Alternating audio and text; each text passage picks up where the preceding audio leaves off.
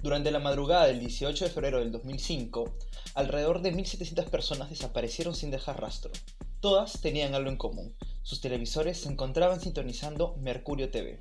Esto es Relatos, episodio 18, el caso Mercurio TV.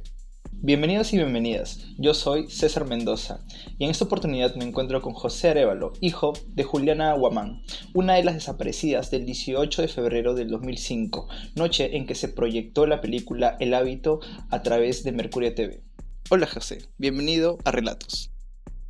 Hola César, buenas. Eh, muchas gracias, primero que nada, ¿no? por haberme invitado a tu programa.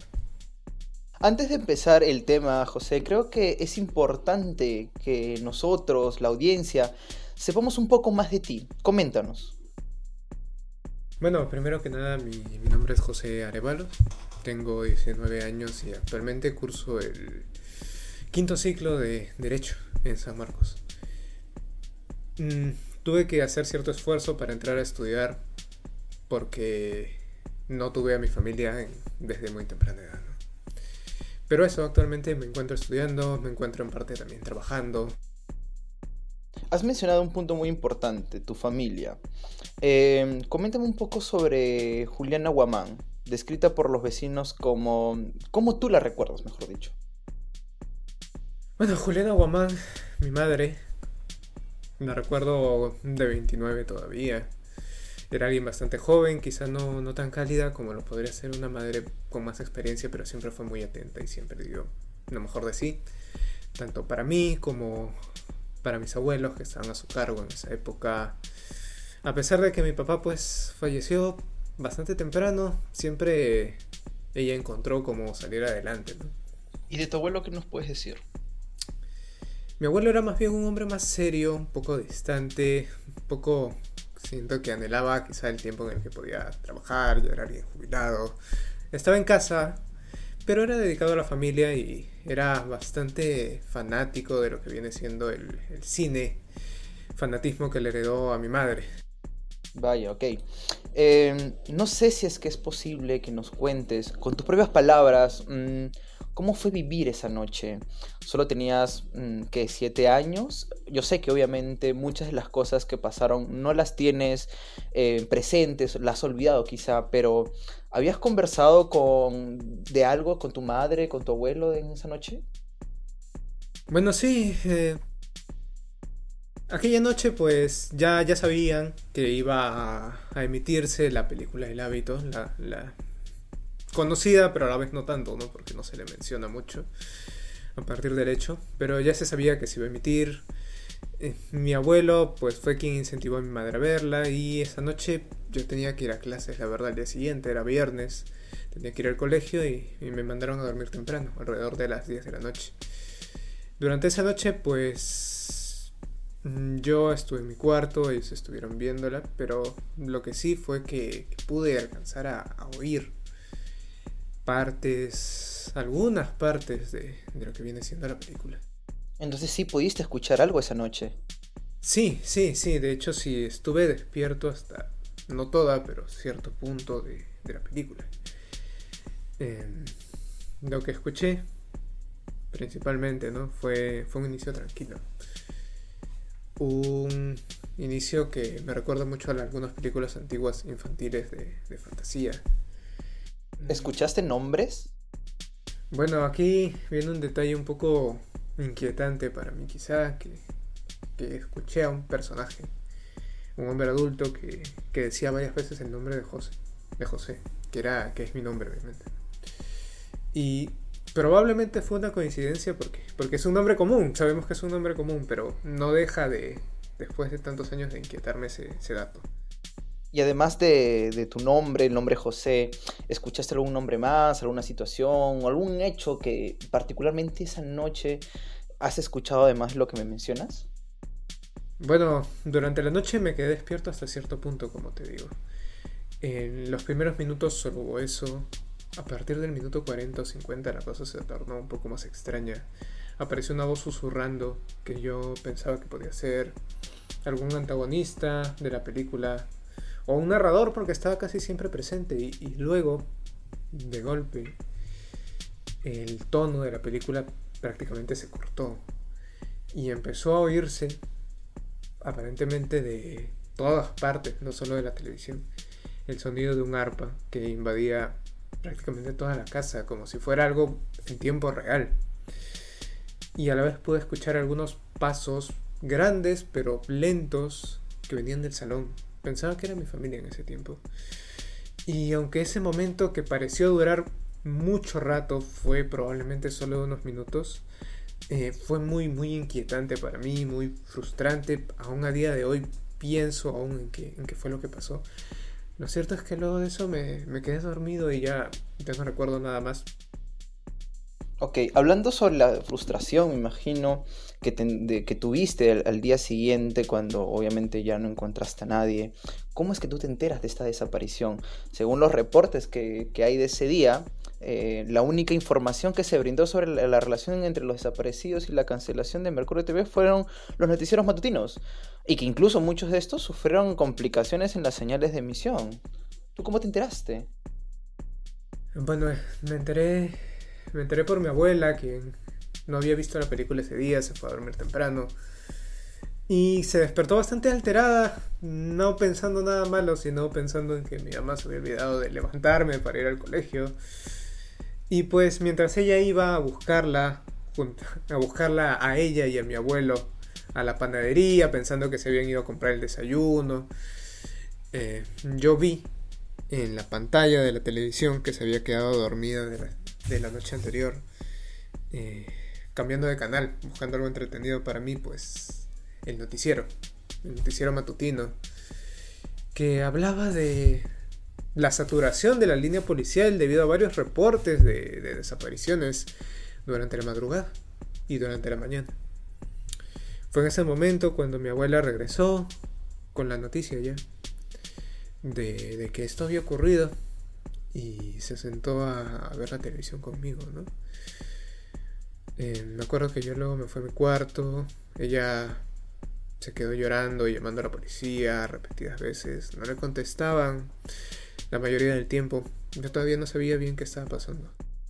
Ok, ¿y algo mm, particular que tú recuerdes que haya ocurrido esa mañana? No lo sé, en los noticieros. ¿Nunca llegó la policía a pesar de las llamadas que hizo tu abuela?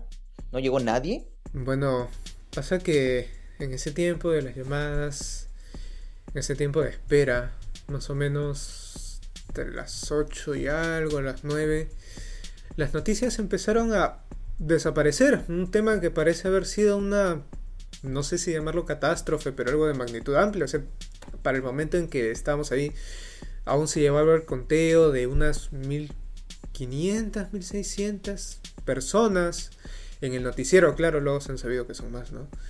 Eh, y de la nada, abruptamente se cortaron las transmisiones. No dejaron de reportar el tema, no, hubo cobertura de un tema relevante y se cambió, se cambió de tópico.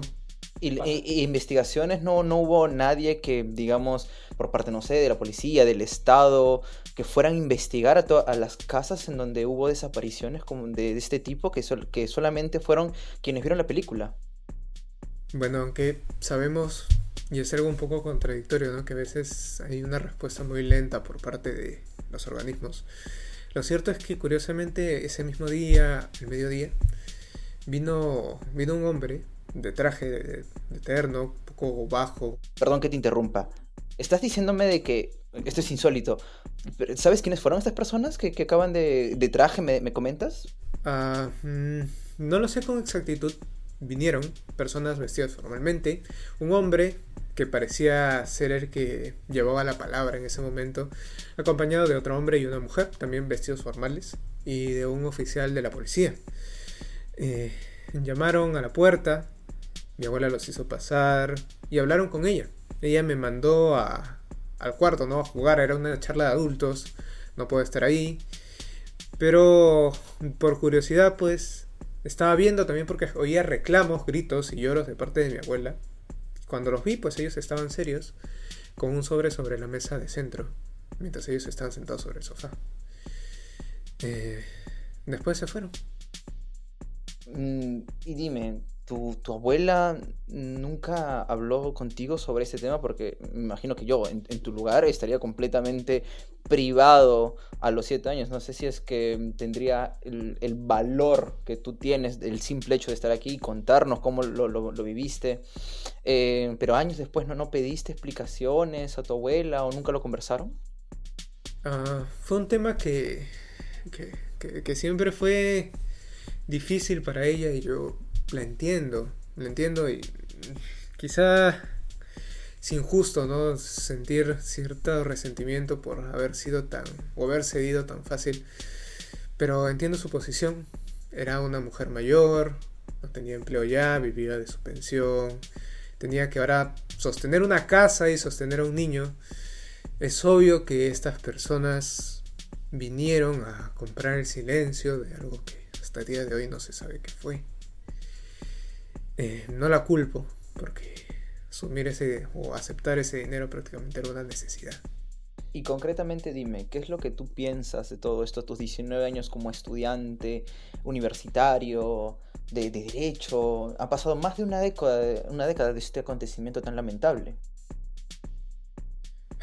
Bueno, yo, como te decía, empecé a estudiar derecho porque búsqueda de justicia también, ¿no? En búsqueda de quizá generar una demanda pública de parte de encontrar otras víctimas para demandar al Estado incluso por esto que hizo. Sobre la película hay mucho misticismo, es cierto. Hay mucha leyenda urbana detrás. No sé, no sé, no sé qué decirte porque fue una noche extraña. Una parte de mí, la más lógica, quiere pensar que fue esas, esa fantasía y disociación que se vive en un momento traumático más siendo un niño. Pero lo cierto es que pasó algo extraño pasó algo extraño para muchas personas. Se fueron varias personas de forma inesperada. No, hay rastro, no hay rastro, no hay noticias. Es obvio que se hizo todo lo posible por encubrir el hecho. Prácticamente por el día casi nadie lo recuerda, pero yo incluso con 7 años recuerdo que algún spot publicitario desmintiendo el, bulo, el psicosocial, la, la, falsa noticia, ¿no? Supuesta del hábito, se emitió por parte del Estado.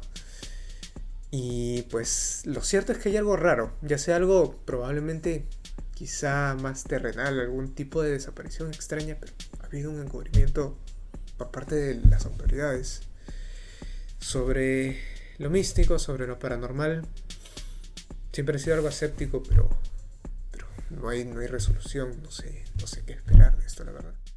Ok, y me imagino que tú en, torno a lo que me mencionas del misticismo, eh, ha habido muchas personas que están teorizando sobre esto. ¿Tú eres una de estas personas que teorizan en redes sociales sobre lo que ha ocurrido realmente?